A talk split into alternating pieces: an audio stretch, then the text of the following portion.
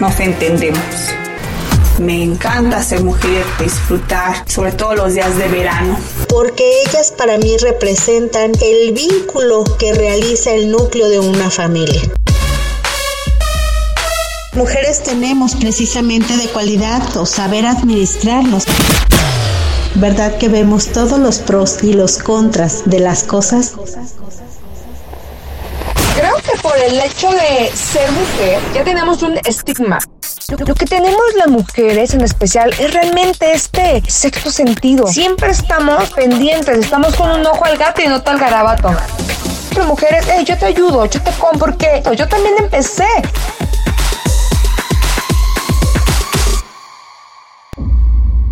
Hola, ¿qué tal? Soy Selene Gómez, de la Vicepresidencia de Mujeres Empresarias de Canaco Servitur Uruapan. Este es un episodio de nuestro podcast, por mí y por todas mis compañeras. Comenzamos. Hola, buenos días. El día de hoy nos acompaña nuestra querida amiga Marcela Campos García, una mujer, pues desde mi perspectiva, muy talentosa, pero que ha pasado por varias, eh, pues varias etapas de su vida que pues el día de hoy nos viene a platicar cómo ha sido su branding personal. Y debo decirles que ella eligió el nombre, decir, de mi divorcio a ser una figura pública. Y a mí me llama la atención por qué elegiste este nombre, pero por qué lo elegiste desde mi divorcio, porque pudiste haber dicho desde mi infancia y dijiste desde mi divorcio. Eso significa que tal vez eso marcó algo en tu vida. Platícanos, Marce.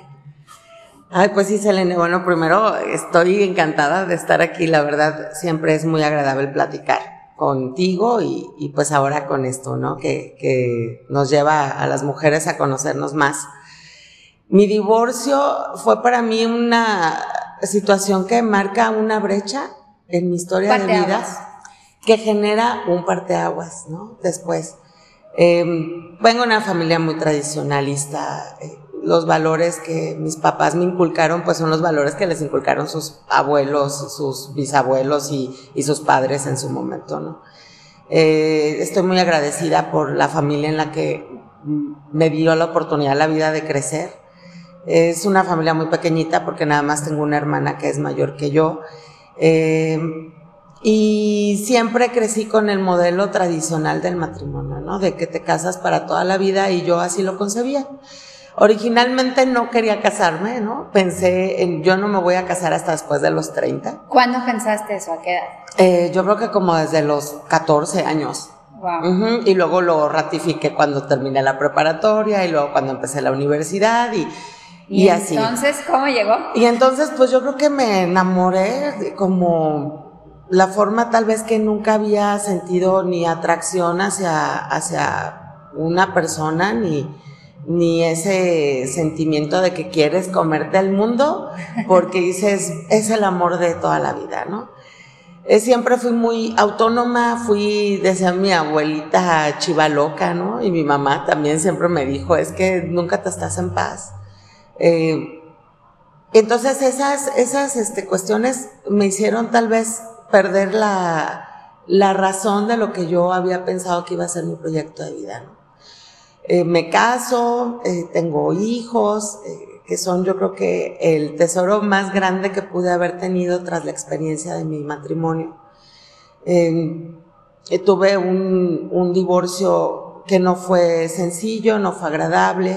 Este, en mi vida nunca había tenido una cuestión de, de violencia, ¿no? Mis papás jamás me dieron ni siquiera una nalgada, nunca. ¿En serio? mi papá nos hablaba de una forma tan mesurada, tan prudente, tan educada, que le temía más. Yo creo que cuando escuchaba y platicaba con mis amigas o con mis amigos y que escuchaba que sus papás les, les pegaban como fuera, ¿no? O les jalaban el cabello o así, yo de verdad pensaba y se los comentaba, ¿no? Es que este, yo preferiría que mis papás me pegaran a que me hablaran como me hablan, ¿no? Para mí era muy temeroso escuchar a mi papá así cuando ya me decía con toda la seriedad. Y mi mamá eh, nada más volteaba y nos veía y con la mirada nos fulminaba y nos aplacaba. Estoy oyendo a mi hijo. y entonces, este, bueno, eh, duro siete años casada, pues después, este, eh, estuve yo creo como unos, no sé, dos años en los cuales pues eh, me dediqué a estar construyéndome, ¿no? Reconstruyéndome, aprendiendo a vivir de una manera en la que no les gustaba a mis papás y en la que pues no era la forma convencional, es decir, yo me divorcio, eh, sigo siendo profesionista, sigo siendo empleada porque trabajaba en empresa, eh, buscaba siempre generar los ingresos que necesitaba, nunca me quedé sin estudiar, o sea, me gustaba, terminé diplomados, terminé especialidad, terminé maestría, o sea, siempre buscaba tener ocupaciones y sobre todo pues pensando en, en ser competitiva, ¿no? Y porque tenía la responsabilidad tremenda de, de mis hijos. Entonces, eh, empiezo a pensar que no encajo del todo, porque me lo decían en mi casa, ¿no? Es que ¿por qué no te regresas a vivir con tus papás? Eres una mujer sola, estás divorciada, este, ¿qué van a decir los demás? ¿Cómo vas a vivir sola? No trabajes tanto, porque daba clases en la universidad, tuve la maravillosa oportunidad de empezar a impartir lo que mi experiencia de vida me había generado eh, profesionalmente y entonces ya tenía desde el 2003 dando clases en la universidad. ¿De casada todavía? Este, de casada todavía, estudiaba la maestría, daba clases, este, trabajaba en empresa. Y pues bueno, yo dije, no, yo soy capaz de seguirme manteniendo, de seguir estando sola y no necesito regresar porque aparte pues la independencia me gustaba, ¿no? Y, y así fue, fue como me fui abriendo oportunidades, este, conociendo maravillosas personas que eh, los amigos fueron un soporte tremendo para mí, este, personas que eh, eh, estuvieron presentes desde la secundaria, ¿no? Conmigo y que somos un grupo súper solidario. Este, eh, familia, pues mis papás siempre me dieron el apoyo, aunque no eh, compartían tanto, ¿no? Esta parte de, de por qué quieres seguir haciendo las cosas este, de esa manera, ¿no? Oye, Marce, me gustaría que, que ahondáramos un poquito en ese tema, porque las mujeres que hemos pasado por un divorcio, y, y, lo veo yo en el día a día, eh, yo también vengo de una familia muy tradicionalista, donde mi mente, mi programación mental es de casas para toda la vida. Entonces, eh, yo creo que lo mismo pasó contigo, pero quiero que tú lo platiques desde tu perspectiva porque digo, a mí en mi caso sí fue muy doloroso mi divorcio, eh, lo he dicho en varios foros, yo creo que ha sido uno de los traumas más grandes de mi vida, pero este, realmente para ti sí fue un devastar completamente mi construcción de vida, o sea, lo que yo había, lo que yo había construido en base a un matrimonio, a esa historia de vida tradicional de una mujer, o, te fue muy sencillo agarrar y decir, pues lo deshago y lo voy a volver a construir. Porque muchas mujeres están pasando por esos mismos momentos de desesperación, de angustia, de duelo, de tristeza, de mañana me levanto sonriendo y pasado mañana amanezco llorando y quiero regresar porque esto, por lo otro, por mis hijos. Toda esa guerra la verdad, Selene, no fue sencillo. O sea, mira, trabajé tanto cuestiones de inteligencia emocional, habilidades del pensamiento, programación neurolingüística, que ahorita eh, hay personas que me conocen desde esa época o mi simple madre, ¿no? Que me dice, es que cómo es posible que no te acuerdes de esto y me da detalles. Y de verdad, aprendí tanto a bloquear eso hoy por hoy que no te puedo eh, recordar vivencialmente eh, las experiencias, pero sí tengo clarísimo que fue muy doloroso, que terminar con ese paradigma, con esa convencionalidad y romper el estereotipo fue muy complicado porque fue la primera que te divorcias, la primera que no se regresa con sus papás, la primera que prefiere seguir trabajando a buscar, entre comillas, buscar otro hombre que, te, mantenga, que te mantenga, que te proteja. Así es. Y aparte, también la primera que decide, pues, mandar a sus hijos desde pequeñitos a, a este, maternal, para poder trabajar, ¿no? Entonces, toda esa carga, más la carga emocional que yo sentí por las circunstancias diversas que, que fueron la terminación de mi divorcio, fue muy difícil. Yo te hablaba hace un ratito que fueron dos años en los que no me di cuenta cómo, obviamente asistí a terapia, obviamente, este, te digo que tomé diferentes diplomados en cuestión de, de fortalecimiento de mis emociones.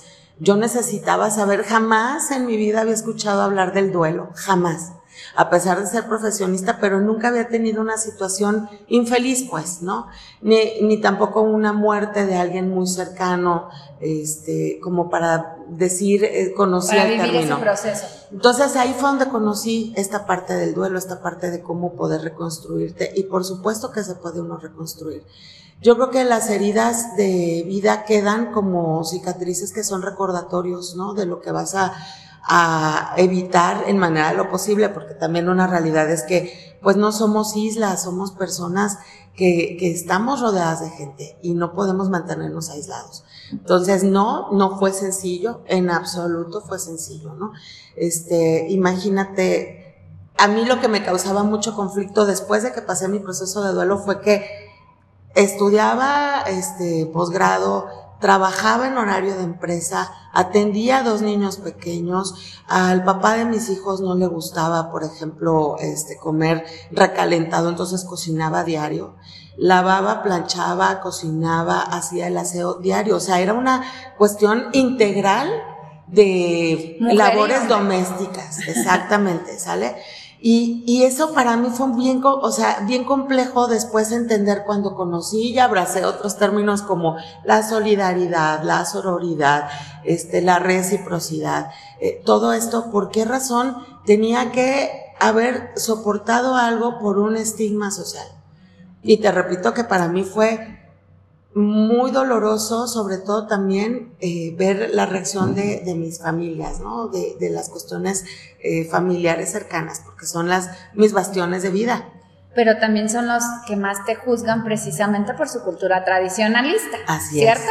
Pero se puede modificar. Claro. O Pues sea, por a lo eso mejor. estamos esta nueva generación de mujeres. Pues aunque no te guste, papá, te amo, pero yo voy a seguir mi camino. Sí, y te digo, eh, no quiero ser injusta con mis papás porque la verdad han estado siempre y, y han apoyado desde su perspectiva Sí, claro. y desde su, Su realidad. creencia. Así es.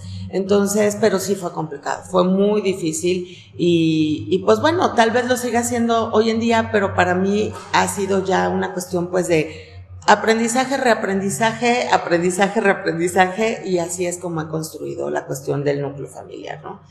Este, después de esto, pues te digo, tuve la oportunidad de eh, trabajar en la docencia y decidí salirme de las empresas, es decir, dije voy a trabajar como profesionista, empiezo a tener mi primer cliente, porque pues soy contador, y ese primer cliente me recomienda un segundo cliente, y así se van abriendo las posibilidades, entonces encuentro la comodidad en mis tiempos para también poder estar con mis hijos, para poder, ya sabes, eh, consolidar lo que es nuestro núcleo de familia.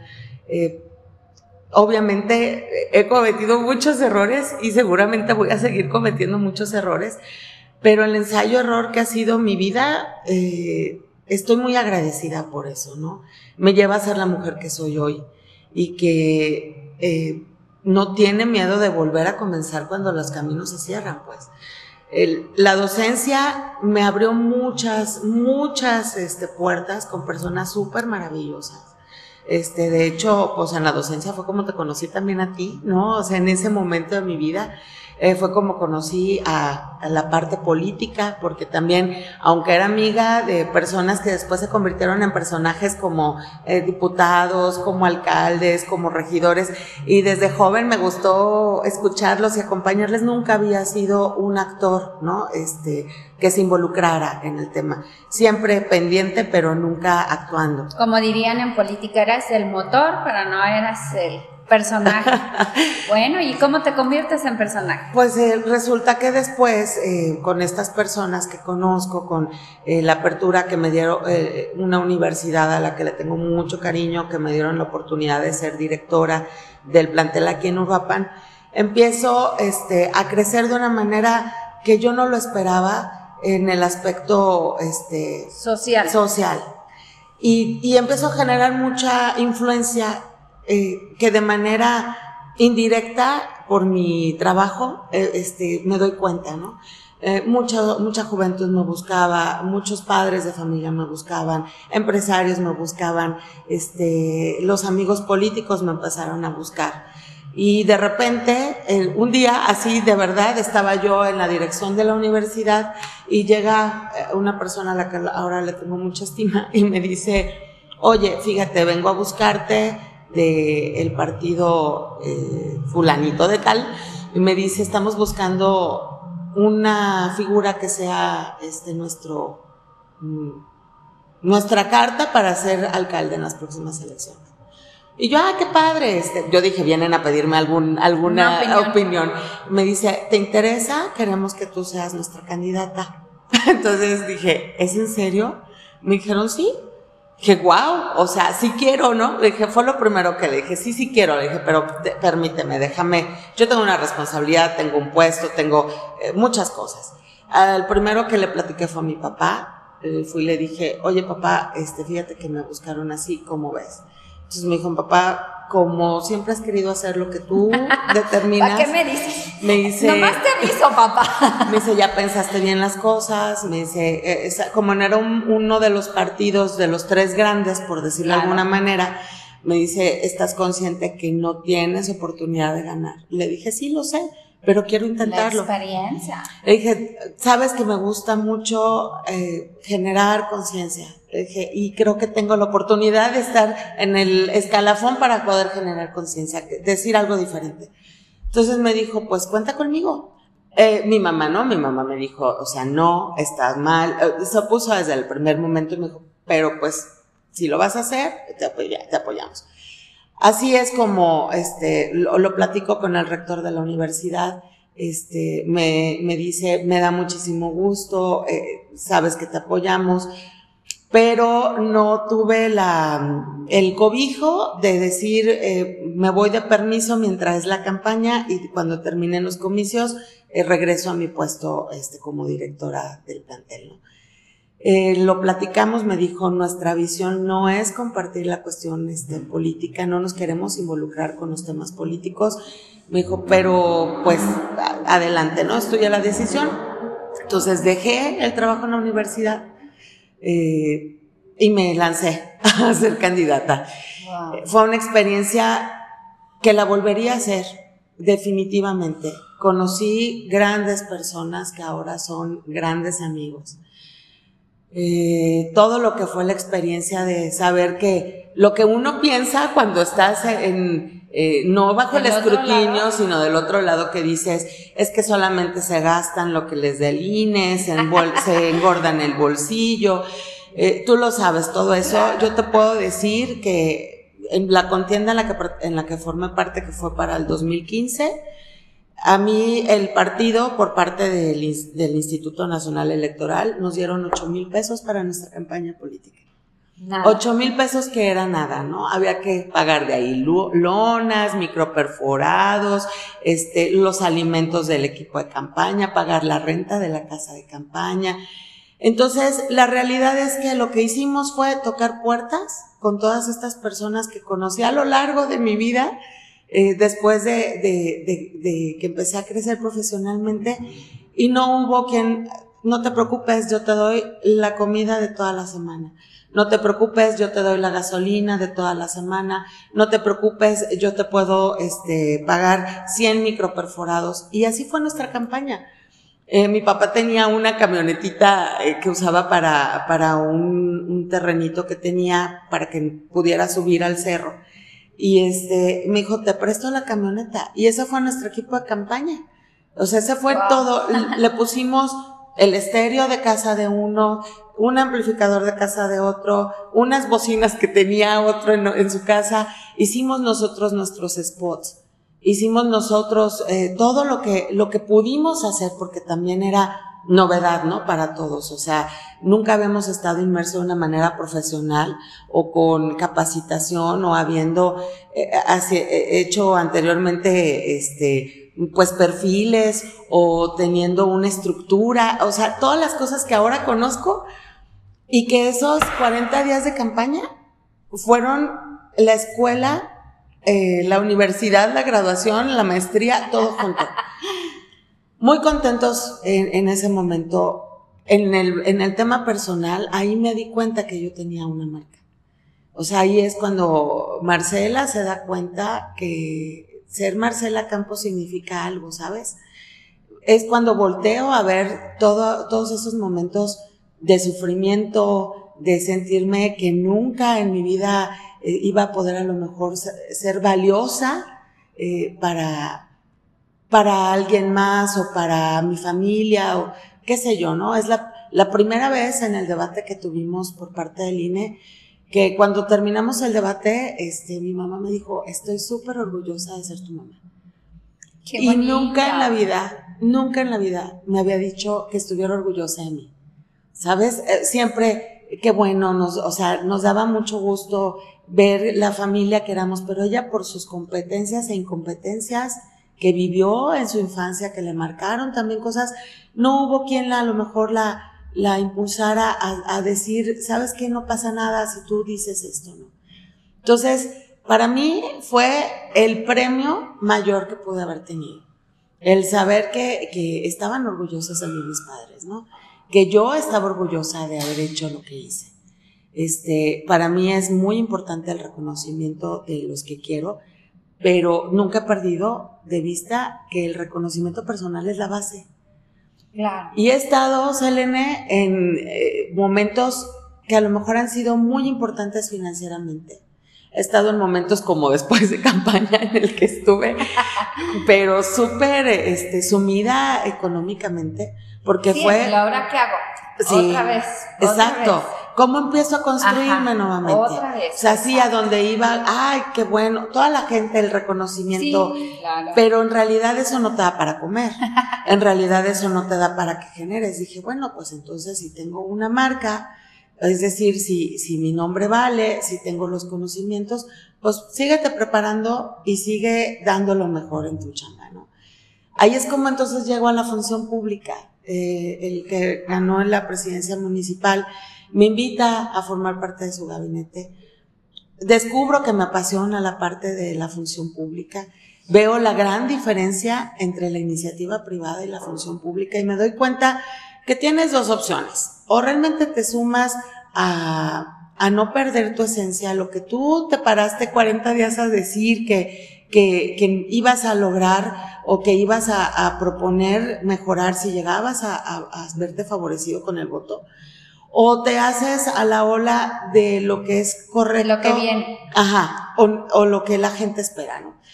Entonces, me apasiona en el, en el área en el que estaba, conozco todavía más gente, ratifico las amistades que ya tenía, este, encuentro otros espacios en, en los cuales mi voz podía eh, ser escuchada, en el cual yo me alimentaba mucho, ¿no? De la parte, este, humana y personal empiezo a conocer cuestiones de cultura, empiezo a conocer este, eh, cuestiones de, de colectivos que, que, suman para el desarrollo colectivo social, para disminuir la brecha de la desigualdad social, para trabajar desde el punto de, de vista de, ya sabes, de, de disminuir la violencia a través del arte, todo esto. Entonces, empiezo a involucrarme también en otras, en otros escenarios que no había yo pensado siete años hacia atrás que iba a poder llegar, ¿no?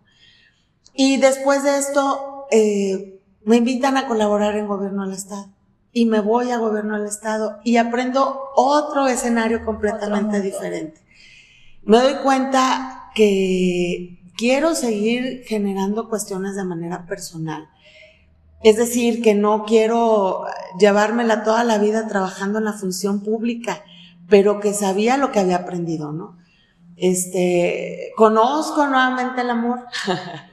este, llega, llega una persona que jamás en mi vida imaginé, ¿no? Que, que iba a, a, pues a despertar tantas cosas en mí.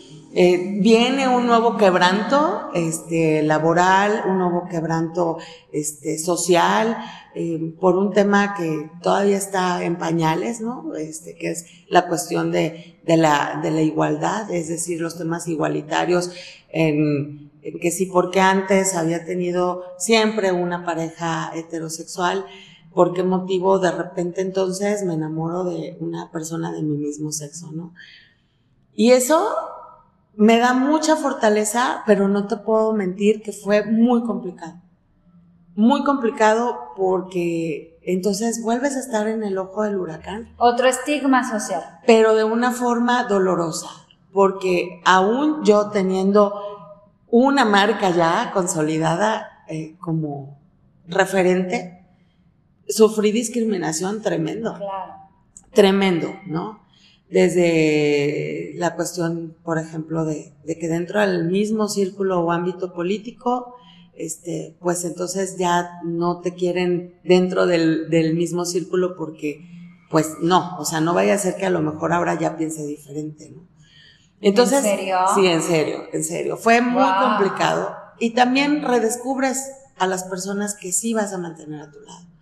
Este, bueno, nuevamente vienen los estigmas eh, familiares, ¿no? La cuestión de, a ver, espérate, ya fuiste la primera que se divorció, ya fuiste la primera que no quiso, ya fuiste la primera, y ahora eres la primera. Te gusta que, ser protagonista. Eh, que, resulta que, que, pues que ya es marimacha, o sea, así, con esas palabras, ¿no? Y dices tú, oye, a ver, espérate, sigo siendo yo misma, eh, sigo siendo la misma persona este, entonces fue muy complicado, muy complicado y todavía sigue siendo complicado en muchos aspectos. Fíjate, Marce, que a mí me encantaría que este tema lo dejemos para otro podcast completamente. Te voy a decir por qué, porque ahorita eh, en todo lo que tiene que ver con este cambio de conciencia social, porque yo sí creo que esta generación es de un cambio de conciencia social y lo veo con mis hijos, porque luego mis hijos son los que me instruyen, de que mamá es que ya no nomás es heterosexual, homosexual, pan y no sé cuántos y cuántos términos que tiene que ver, que yo soy muy respetuosa de todo este concepto porque al final de la historia somos seres humanos, sí venimos bajo un sexo, pero al final lo que importa es la convivencia entre seres humanos y el amor, y el amor no tiene sexo para mí. Entonces, este, eso me gustaría que lo platicáramos, eh, porque aparte te, te vuelvo a repetir, este espacio precisamente es para eso, para que lo escuchen personas que están pasando por las mismas circunstancias y que el tema del homosexualismo en los hombres, hay, existen hombres homosexuales que tienen familia por no quererse liberar de ese yugo social. Y yo creo que existen mujeres que están en las mismas circunstancias o que sienten la atracción por otra mujer, pero el yugo social las obliga a tener una pareja hombre. Entonces eso es súper interesante. Vamos a dejarlo y podemos eh, hacer invitación a tu pareja para que platiquemos sobre ese tema. ¿Cómo les ha tocado construir su relación con base en esos estigmas sociales? ¿Qué te parece? Mira, se me hace padrísimo porque así ya sé que voy a tener la oportunidad otra vez de estar aquí y me ah. encanta. Pero fíjate, eh, la tolerancia es básica, ¿no? Este, eh, después de que suceden todos estos cambios, eh, que digo, ya no trabajamos el gobierno del Estado, quiero seguir construyendo. Justamente en, en un viaje que tuvimos este, juntas en pareja, tuvimos una reunión con, un alcalde de, un pueblito de Guanajuato y se me presenta otra oportunidad para poder llevar todo lo que había aprendido en la función pública a nivel local y luego a nivel estatal, poder asesorar, ¿no? Este, Como desde, consultoría. Ajá, desde un punto de vista ya eh, de construcción de lo que era este, Marcela Campos García, ¿no? Entonces, fue otra experiencia completamente diferente. Fue en el momento en el que Guanajuato se convirtió en el estado más violento de, de México este, fue una situación muy complicada que también me toca vivir desde otro escenario diferente porque pues no estás bajo el cobijo de la estructura de gobierno, sino estás completamente por tu cuenta, pero pues sabes que, que, puede suceder cualquier situación difícil en cualquier momento, ¿no? Eh, estuvimos un año trabajando por allá este, en Guanajuato, una experiencia también muy agradable. Decido regresarme a Uruapan porque la verdad dije, a ver, me valoro mucho, valoro mi vida, este, era exponer a todos porque de repente pues iban mis hijos a visitarme, de repente iba mi pareja a visitarme, este, de repente yo viajaba, pero pues había un montón de enfrentamientos en las carreteras. ¿Sabes qué dices? Pues tienes que pensar, ¿no? Este, si vale más a lo mejor tu ingreso, aunque está padrísimo y disfrutas un montón la chamba, o si mejor te regresas y este, y buscas un escenario más tranquilo, y Michoacán era un escenario más tranquilo, ¿no? Entonces. Que es entre comillas. Sí, entre comillas, imagínate, ¿no? Entonces, regreso otra vez a, a Uruapan y pues empiezo a, a trabajar, eh, que es lo que he sabido hacer. Este, nuevamente, me, me siguen buscando algunas instituciones educativas, me invitan de repente a que dé conferencias, porque eso es parte de lo que yo aprendí a generar con la marca, ¿no? Me encanta compartir en el escenario, me gusta mucho este, poder tener el contacto con la gente, me gusta dar la capacitación de manera así directa, involucrarme, no, no, no soy de disfrutar estar atrás del escritorio sin tener el contacto humano, ¿no? Este, entonces, pues, sigo teniendo estas oportunidades de trabajar de esta manera empiezo a posicionar el despacho, que el despacho nunca dejó de trabajar, ¿no? ni de funcionar, porque fue fundado por mi papá. Y sigue mi papá siendo la cabeza. En realidad, yo soy empleada de mi padre. Este, y, y empiezo a darle un plus o una visión diferente. A innovar. Exactamente. Porque llegas tú con toda esta historia de vida de diversos eh, ángulos, de diversas partes y pues claro que llegas a innovar, qué bien. Y entonces empezamos a, consolidar un equipo de trabajo diferente. Después viene el tema de la pandemia y pues como es para todos, fue un tema complicado, eh, pero no, no deja de ser aprendizaje. No deja de ser aprendizaje, Selene, porque seguimos estando en el mercado de los servicios profesionales porque seguimos teniendo la oportunidad de compartir, o sea, ahora sí que desde el agradecimiento también de estar vivos, ¿no? Eh, nuestra cartera de clientes, muchos clientes fallecieron por COVID, este, clientes jóvenes y clientes de mediana edad, y, y es cuando te, te sacudes y dices, híjole, tenemos un contacto directo, entran los productores, atendemos al cliente cuando quiere, vamos a su empresa a atender necesidades. Entonces también te da estas herramientas para que tú puedas, pues, visualizar lo que se viene de una manera diferente. Y me puedo consolidar también como parte de este grupo de mujeres empresarias. Este, tengo la fortuna de, de que cuando Rosy me invita este, eh, como vicepresidenta anterior eh, a conocer ¿no? Eh, otra forma de ver los negocios, este, a poder participar de manera activa también en el sector empresarial local. Construyendo y reaprendiendo, porque vienen muchas jóvenes que, que, están con todo el punch, ¿no? Y que uno, aunque no es ya una persona de tercera edad, de todos modos, pues no puedes dejar de aprender, ¿no? Y después, pues volvemos a coincidir contigo y me parece sumamente interesante, por ejemplo, ahora con esto del podcast, que, que, escuchar las experiencias anteriores de las mujeres que han estado antes que yo en este espacio y siempre te deja algo que dices, híjole, por supuesto que puedo, ¿no? Entonces, eh, pues para cerrar el, tema de, de, hoy, de primero agradecerte porque lo estoy disfrutando muchísimo, pero de verdad que todas aquellas mujeres o aquellas personas que nos escuchan, que todos podemos posicionarnos, que todos podemos este, ser una marca que te, que te distinga de los demás. A veces no es el producto ni el servicio, sino eres tú como persona lo que hace la diferencia.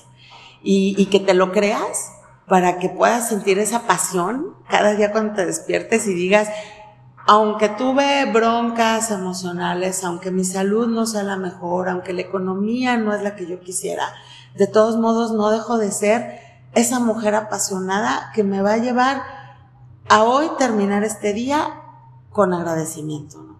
Entonces, Elena, yo te agradezco muchísimo, muchísimo que me hayas invitado y este espacio tan maravilloso y me voy súper contenta. Bueno, tenemos una, una cita para ese siguiente episodio. Agradecerte a ti también siempre tu acompañamiento en todas las actividades que hacemos en cámara.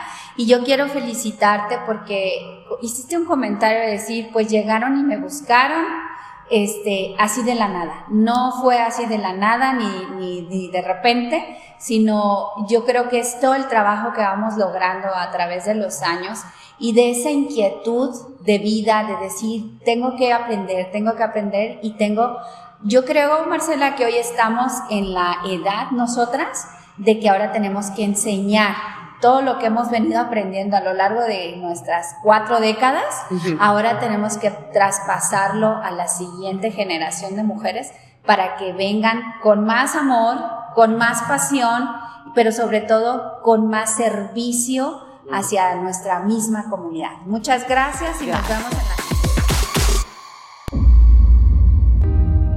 Gracias a cada una de ustedes por escucharnos. Este fue un episodio más de nuestro podcast por mí y por todas mis compañeras.